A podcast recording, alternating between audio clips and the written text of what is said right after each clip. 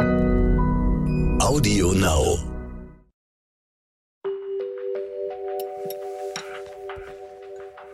Paris, 30. August 1997. Lady Di sitzt am späten Abend an einem fein gedeckten antiken Esstisch in der teuersten Suite des berühmten Nobelhotels Ritz. Sie ist lässig schick gekleidet. Weiße Jeans, schwarzes Designer-Shirt, ein dunkler, perfekt geschnittener Blazer und Versace Slingpumps. Aber dann entscheidet Dodi spontan, die Nacht mit Diana in seinem Apartment in der Nähe des Triumphbogens zu verbringen. Denn er will ihr eine kostbar funkelnde Überraschung bereiten. Dodi telefoniert hektisch, immer wieder mit seinem Chauffeur und den beiden Bodyguards, die unten im Hotel sind. Gemeinsam entwickeln sie ein scheinbar todsicheres Ablenkungsmanöver für die Pressemeute, die draußen vor dem Hotel lauert. Es soll garantieren, dass Diana und Dodi unbemerkt aus dem Hinterausgang des Ritz verschwinden können. Von der ruhigen Straße aus sollen sie mit dem Auto schnell und sicher nach Hause kommen. Diese spontane Planänderung wird sie in derselben Nacht noch das Leben kosten.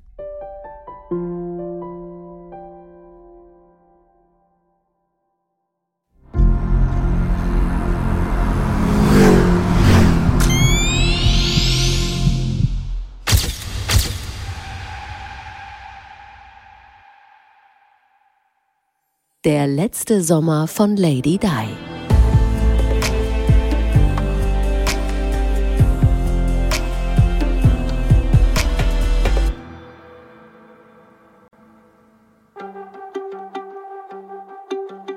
Gut erholt und tief gebräunt kommen Diana und ihr neuer Freund Dodi Al-Fayed am 30. August gegen 15.30 Uhr in Paris an. Sie waren gerade auf einer einwöchigen Kreuzfahrt mit der Jonikal. Die beiden haben sich kurzfristig dazu entschieden, einen Stop in Paris einzulegen.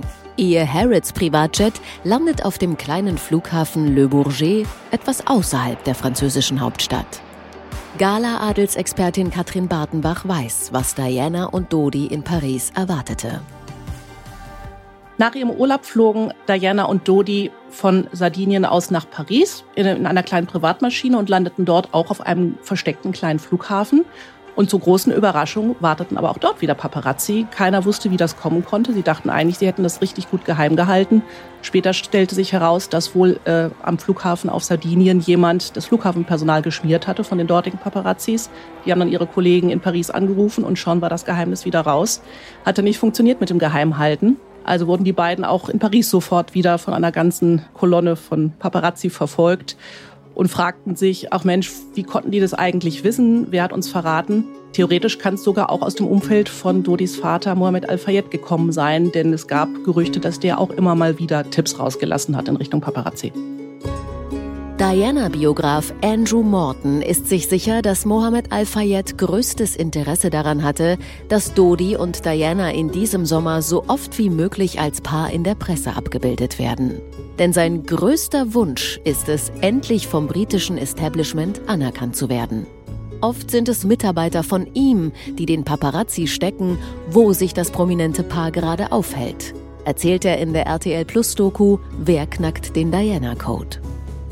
Well, it was there, was hysteria during that August period. Uh, Diana and Dodie were being followed around London when they came back, followed in the south of France, followed everywhere. And it was this notion that was she going to marry this uh, Muslim, that Mohammed Al Fayed was a very controversial character, and he was stoking up all the rumours, and his press people were, were feeding all kinds of nonsense to the press.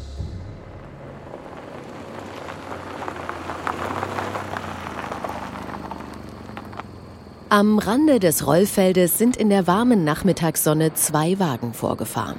Ein dunkelgrüner Range Rover für den mitreisenden Butler und den Masseur von Dodi. Dieser SUV wird von Henri Pohl gefahren. Er ist übergangsweise der Sicherheitschef des Hotel Ritz, das Dodis Vater gehört. Und der wiederum vertraut ihm am meisten. Henri Pohl holt deswegen häufig besonders wichtige Gäste am Flughafen ab und geleitet sie in das Hotel. Heute soll er allerdings nur das Gepäck von Diana und Dodi übernehmen. Er bringt es in die Zehn-Zimmer-Wohnung der Alphayettes in der Nähe des Triumphbogens. Für das verliebte Paar steht eine schwarze Mercedes-Limousine aus dem Fuhrpark des Ritz bereit. Die soll von Dodis persönlichem Chauffeur Philippe Dorneau gesteuert werden. Vom Flughafen aus fuhren sie allerdings nicht direkt in die Stadt. Äh, da hatte Dodi noch was anderes vor mit Diana. Er fuhr dann nochmal mit ihr in die Villa Windsor im Bois de Boulogne. Das war so ein bisschen ein kleiner Wink mit dem Zaunfall von Papa Mohamed Al-Fayed. Ähm, er wollte so gerne, dass aus den beiden ein Paar wird natürlich und dass sie dann später in dieser Villa Windsor wohnen. Er fand das eine richtig tolle Idee, dass die ehemalige Prinzessin von Wales dann äh, in der Villa lebt, wo der ehemalige König von England mit seiner Wallace Simpson gelebt hat vergessen, dass die beiden am Ende dort gar nicht so glücklich waren. Diana fand es dann da auch nicht so prickelnd. Sie hat sich da noch, noch mal schnell umgeguckt. Sie war mit Dodi ja schon mal da gewesen. Und sie mochte das nicht. War das irgendwie geisterhaft in dem Haus. Und sie hat dann Dodi sehr schnell nach kaum 20 Minuten gebeten, äh, dass sie wieder wegfahren. Und dann haben sie sich endlich auf den Weg in die Stadt gemacht. Muss eine ganz komische Erfahrung für sie gewesen sein. Das verliebte Paar fährt weiter ins Stadtzentrum. Diana und Dodi wollen sich im Hotel Ritz etwas frisch machen und dann shoppen gehen. Vor dem Abendessen möchte Diana noch Mitbringsel für ihre Söhne William und Harry besorgen. Erstmal aber ruht sich die Prinzessin in der Imperial Suite aus. Dodi verschwindet direkt zum Juwelier Repossi. Dort will er einen Diamantring im Wert von gut 150.000 Dollar für Diana abholen. Den hatte er eine Woche zuvor in Monaco bestellt.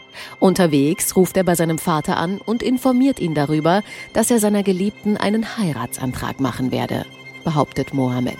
Außerdem will er von Dodi erfahren haben, dass Diana schwanger ist. Diana erledigt währenddessen im Hotelzimmer ein paar Telefonate, weiß Hans-Peter Juncker, langjähriges Mitglied der Gala-Chefredaktion. Also erst hat sie ja ihre Freundin Rosa Monckton angerufen und ihr gesagt, dass sie am nächsten Tag nach England zurückkommen will. Sie hat sich wahnsinnig auf die Freundin gefreut. Und dann hat sie den Journalisten Richard Kay angerufen. Der hat für die Mail on Sunday gearbeitet. Sie wollte nämlich von dem wissen, was am nächsten Tag so auf der Titelseite steht. Solche, ich nenne es mal, Rechercheanrufe hat Diana immer samstags gemacht. Denn sie wollte wissen, was auf dem nächsten Tag auf der Titelseite steht und auf was sie gegebenenfalls ihre Kinder vorbereiten muss. Diana wirkte auf Richard Kay, so hat er später mal in einem Interview gesagt, an diesem Nachmittag extrem gut gelaunt. Schließlich entscheidet sich Diana doch dagegen, selbst Geschenke shoppen zu gehen. Sie will einfach nicht schon wieder erkannt und von Paparazzi belästigt werden. Stattdessen gibt sie einer Angestellten des Hotels genaue Anweisungen, was sie für ihre geliebten Jungs besorgen soll. Ohne es zu ahnen, spricht Diana in diesen Nachmittagsstunden des 30. August auch zum letzten Mal mit ihren Söhnen und versichert ihnen, wie sehr sie sich freue, die beiden am nächsten Tag wiederzusehen. An dem Spätnachmittag im Hotel Ritz hat Diana dann auch zum letzten Mal mit ihren beiden Söhnen William und Harry telefoniert, hat sie in Balmoral angerufen und äh, das war aber dann doch ein relativ kurzes Gespräch, kürzer als sie sich vielleicht gewünscht hätte, denn die beiden Jungs waren halt gerade beim Spielen mit ihren Cousins und meinten auch prima, Mama ruft an, hallo Mama, uns geht super, wir sehen uns ja morgen und tschüss, wir wollen jetzt weiterspielen. Und wie man weiß, das haben beide dann auch in Interviews später mal gesagt, bereuen die beiden inzwischen erwachsenen Männer bis heute, dass sie ihre Mutter da quasi so ein bisschen abgewürgt haben. Die wussten ja nicht, dass es das letzte Mal sein würde, dass sie mit ihr sprechen können.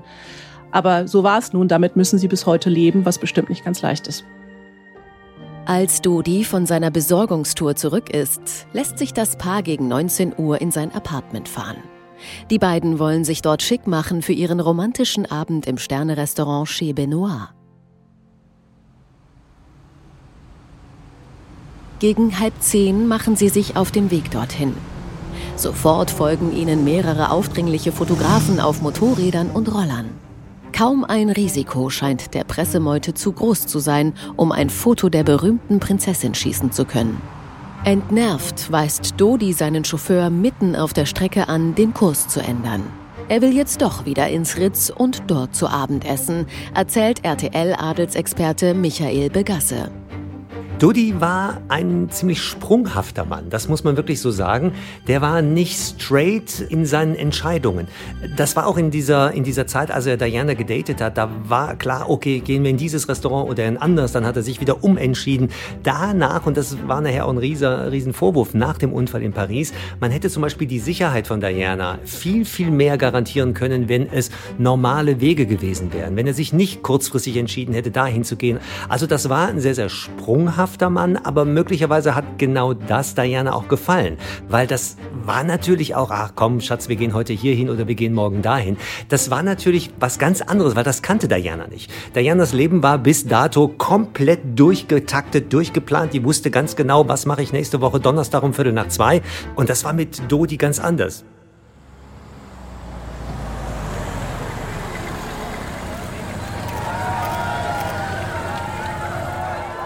Am Hotel Ritz angekommen, warten vor der Tür aber auch schon fast 100 Paparazzi auf das Paar. Es ist ein ohrenbetäubender Lärm. Die Kameras klicken, die Paparazzi schreien aggressiv. Alle wollen das perfekte Foto von Diana mit ihrem Freund. Lediglich zwei Alpha-Jet-Sicherheitsleute sind bei Dodi und Diana, als sie aus dem Auto aussteigen.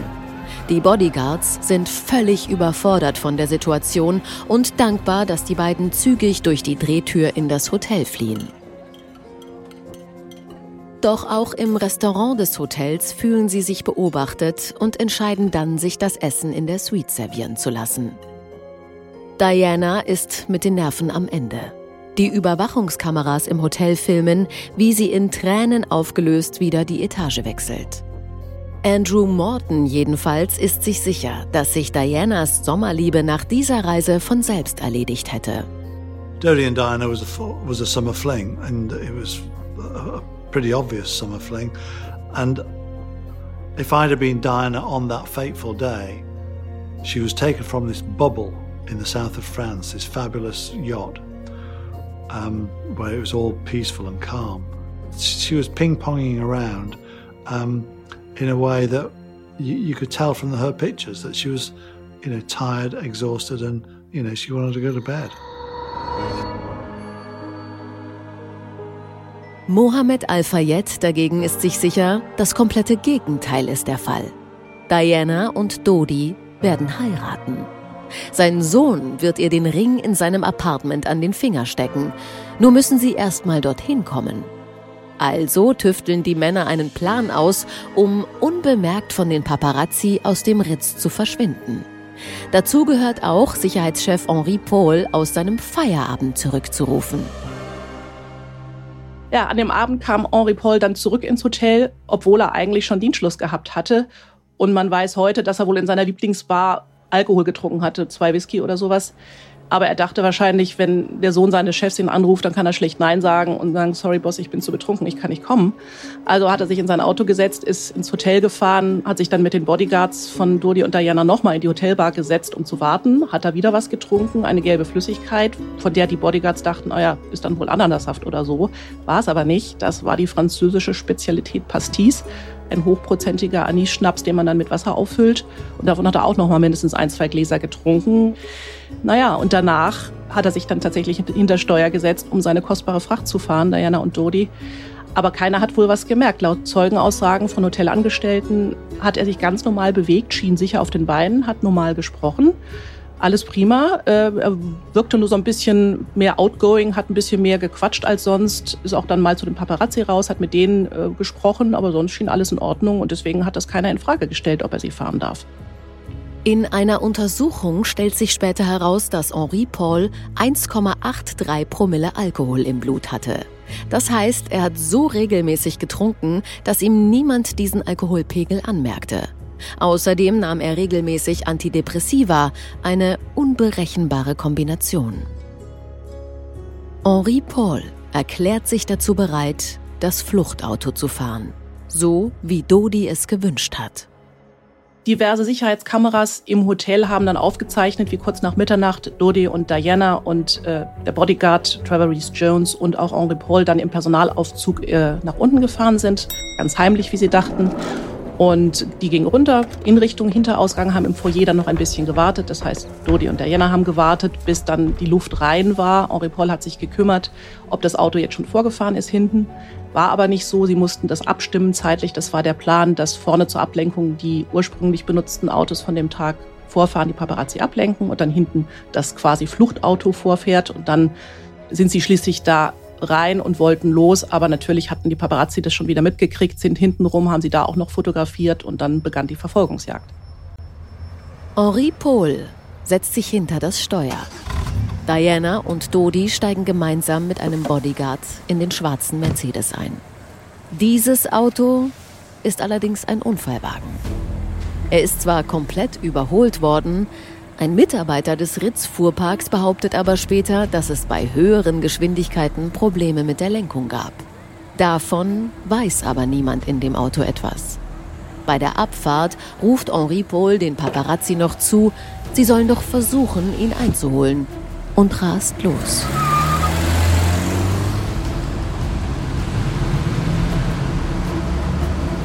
Er beschleunigt den Mercedes auf fast 100 Stundenkilometer, obwohl nur 60 erlaubt sind.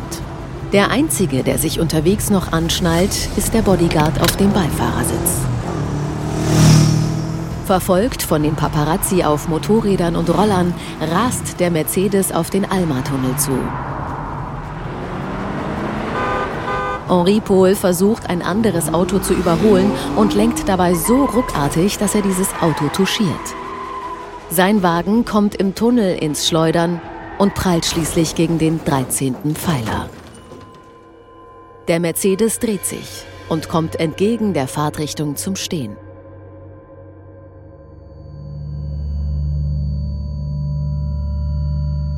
Es ist 0 Uhr 25 am 31. August 1997. Erste Hilfe ist schnell vor Ort. Dem Notfallmediziner Frédéric Maillet bietet sich ein Bild der Zerstörung. Der Mercedes ist fast auf die Hälfte seiner eigentlichen Größe zusammengedrückt worden. Vor allem die Fahrerseite ist beinahe völlig zerstört. Henri Paul und Dodi, die auf dieser Seite des Wagens sitzen, sind sofort tot.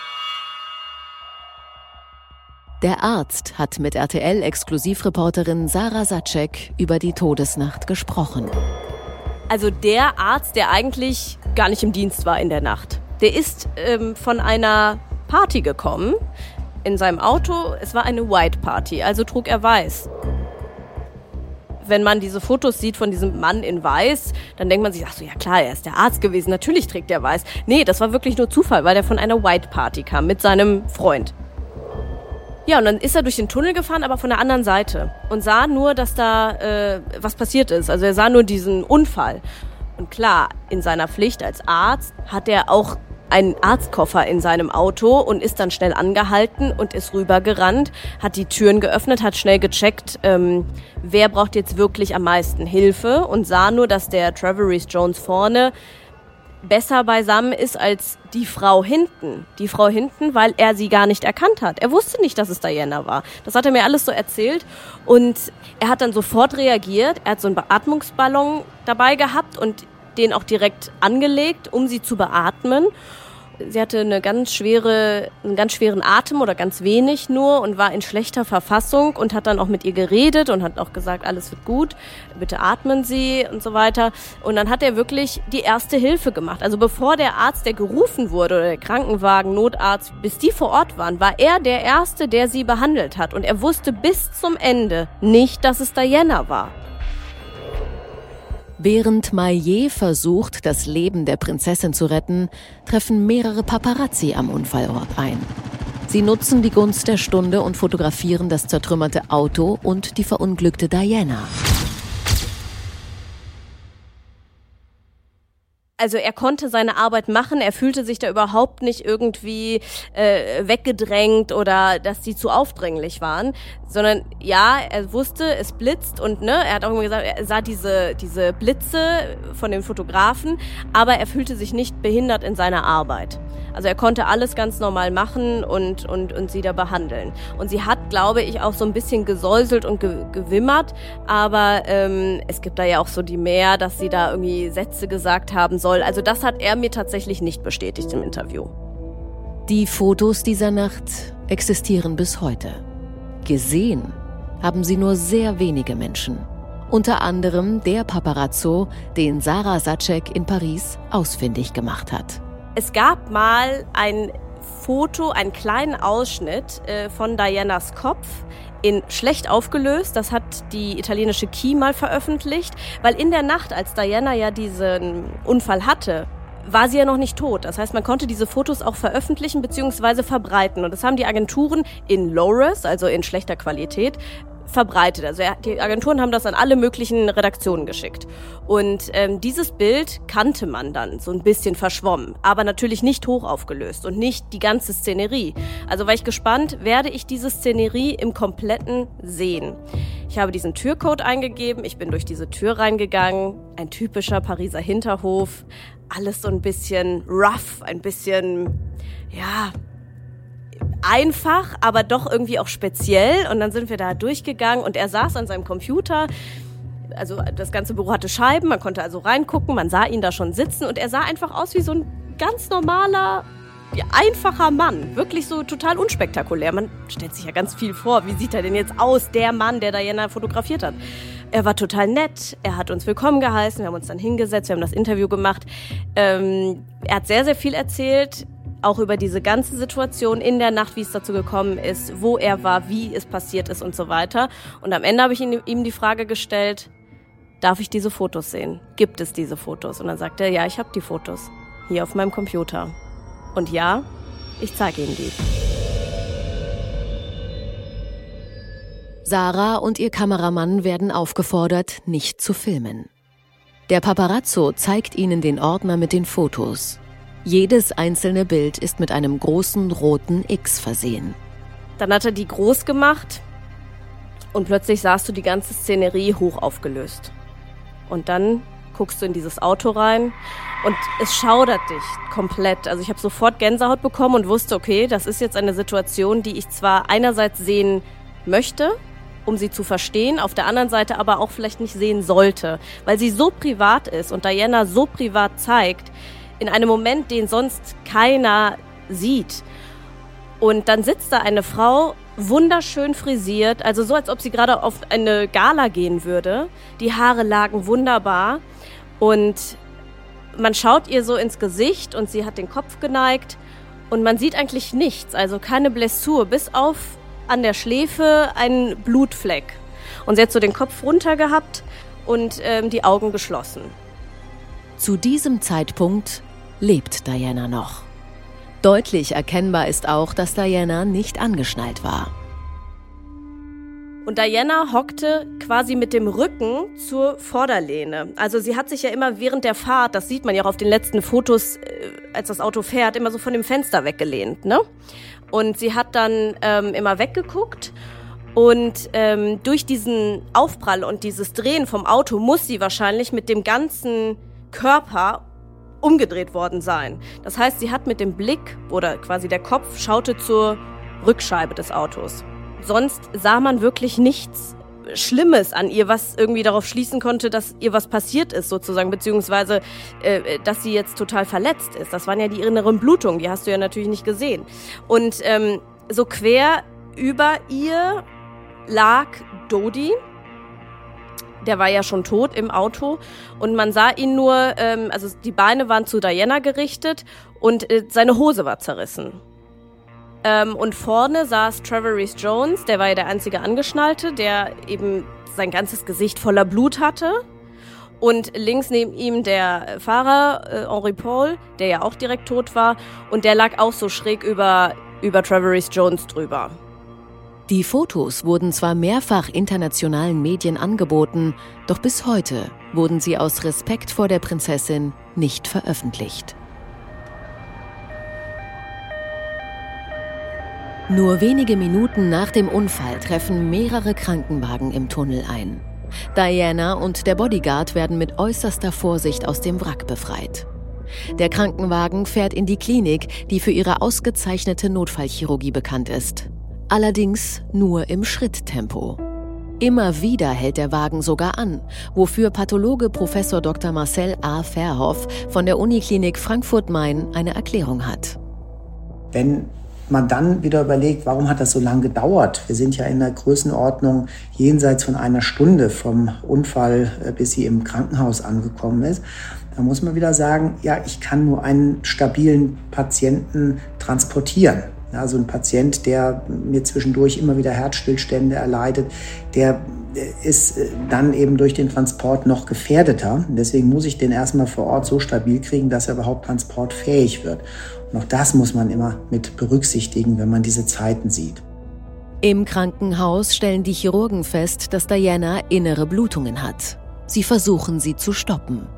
An den Unterlagen, die vorliegen, kann man zumindest mal schlussfolgern, dass es einen Einriss und teilweise Abriss, so ist das formuliert, einer Lungenvene gegeben hat. Dass also das Gefäß, das praktisch das Blut aus der Lunge wieder zurückführt. Da muss das gesamte Blut, was äh, in die Lunge reinkommt, und das ist sehr viel äh, pro Minute, muss da wieder zurückfließen. Das heißt also, wenn so eine Lungenvene einreißt, dann haben wir zwar nicht den hohen Druck wie bei einer Arterie, aber trotzdem eine große Blutmenge, die da durch muss und dementsprechend äh, kann man dort auch sehr viel Blut verlieren. Und das scheint mir auch so insgesamt die entscheidende Verletzung hier gewesen zu sein. Diana wird mehrfach reanimiert, bis die Ärzte entscheiden, dass es keine Hoffnung mehr gibt. Aus den Berichten ist, dass sie ja offenbar schon in dem Tunnel, also kurz nach dem Unfall, einen Herzstillstand erlitten habe. Und da muss man sich natürlich fragen, was hat dazu geführt? Klar, es gibt immer wieder äh, spontane Rhythmusstörungen, die allein durch die konkrete Belastung durch den Unfall hervorgerufen worden sein können. Es kann sein, dass es zu Fettembolien kam, die dann wiederum den Blutdruck in der Lunge erhöht haben und das Herz spontan belastet. Also diese, diese Embolie, äh, Arrhythmien, die dadurch entstehen können. Aber es zeigt auch, und das stellt das alles aus meiner Sicht so ein bisschen in so ein Licht, ja, hat man wirklich dort Zeit verloren. Es zeigt, dass dort eben eine akute tödliche Gefahr kurz nach dem Unfall schon bestand. Und alles, was eigentlich danach kommt, muss man mal sagen, äh, ja, die ganzen Theorien, wenn sie früher im Krankenhaus gewesen wäre, hätte sie überleben können und dergleichen. Aber sie hat offensichtlich eine lebensbedrohliche Verletzung zu dem Zeitpunkt schon gehabt, ganz kurz danach. Diana wird in den frühen Morgenstunden des 31. August für tot erklärt. Die Nachricht geht um die Welt, erinnert sich RTL-Nachrichtenchefmoderator Peter Klöppel. Ich lag im Bett in Berlin in einem Hotel. Wir waren mit RTL in Berlin zur internationalen Funkausstellung, haben von dort Sendungen gemacht. Und äh, ich habe tief geschlafen, als äh, das ganze Drama sich in der Nacht entwickelte und habe dann erst am Morgen um sechs oder sowas von Kollegen erfahren, was passiert ist in Paris und war natürlich schockiert, wie alle anderen auch, konnte es nicht glauben und äh, wusste auch gar nicht, was wir jetzt als nächstes tun werden. Aber man rief mich halt auch deswegen um sechs Uhr schon an, weil klar wurde, dass wir dann in irgendeiner Weise mit Sendungen auf diesen Vorfall reagieren werden. Und für uns hieß das dann halt, dass wir uns sehr schnell entschieden haben, auch eine Sondersendung live aus Paris zu machen. Im schottischen Balmoral wird die Queen unsanft aus dem Schlaf geweckt. Auch Charles erreicht die schreckliche Nachricht. Und er steht vor der Frage, wie soll ich William und Harry beibringen, dass ihre Mutter tot ist?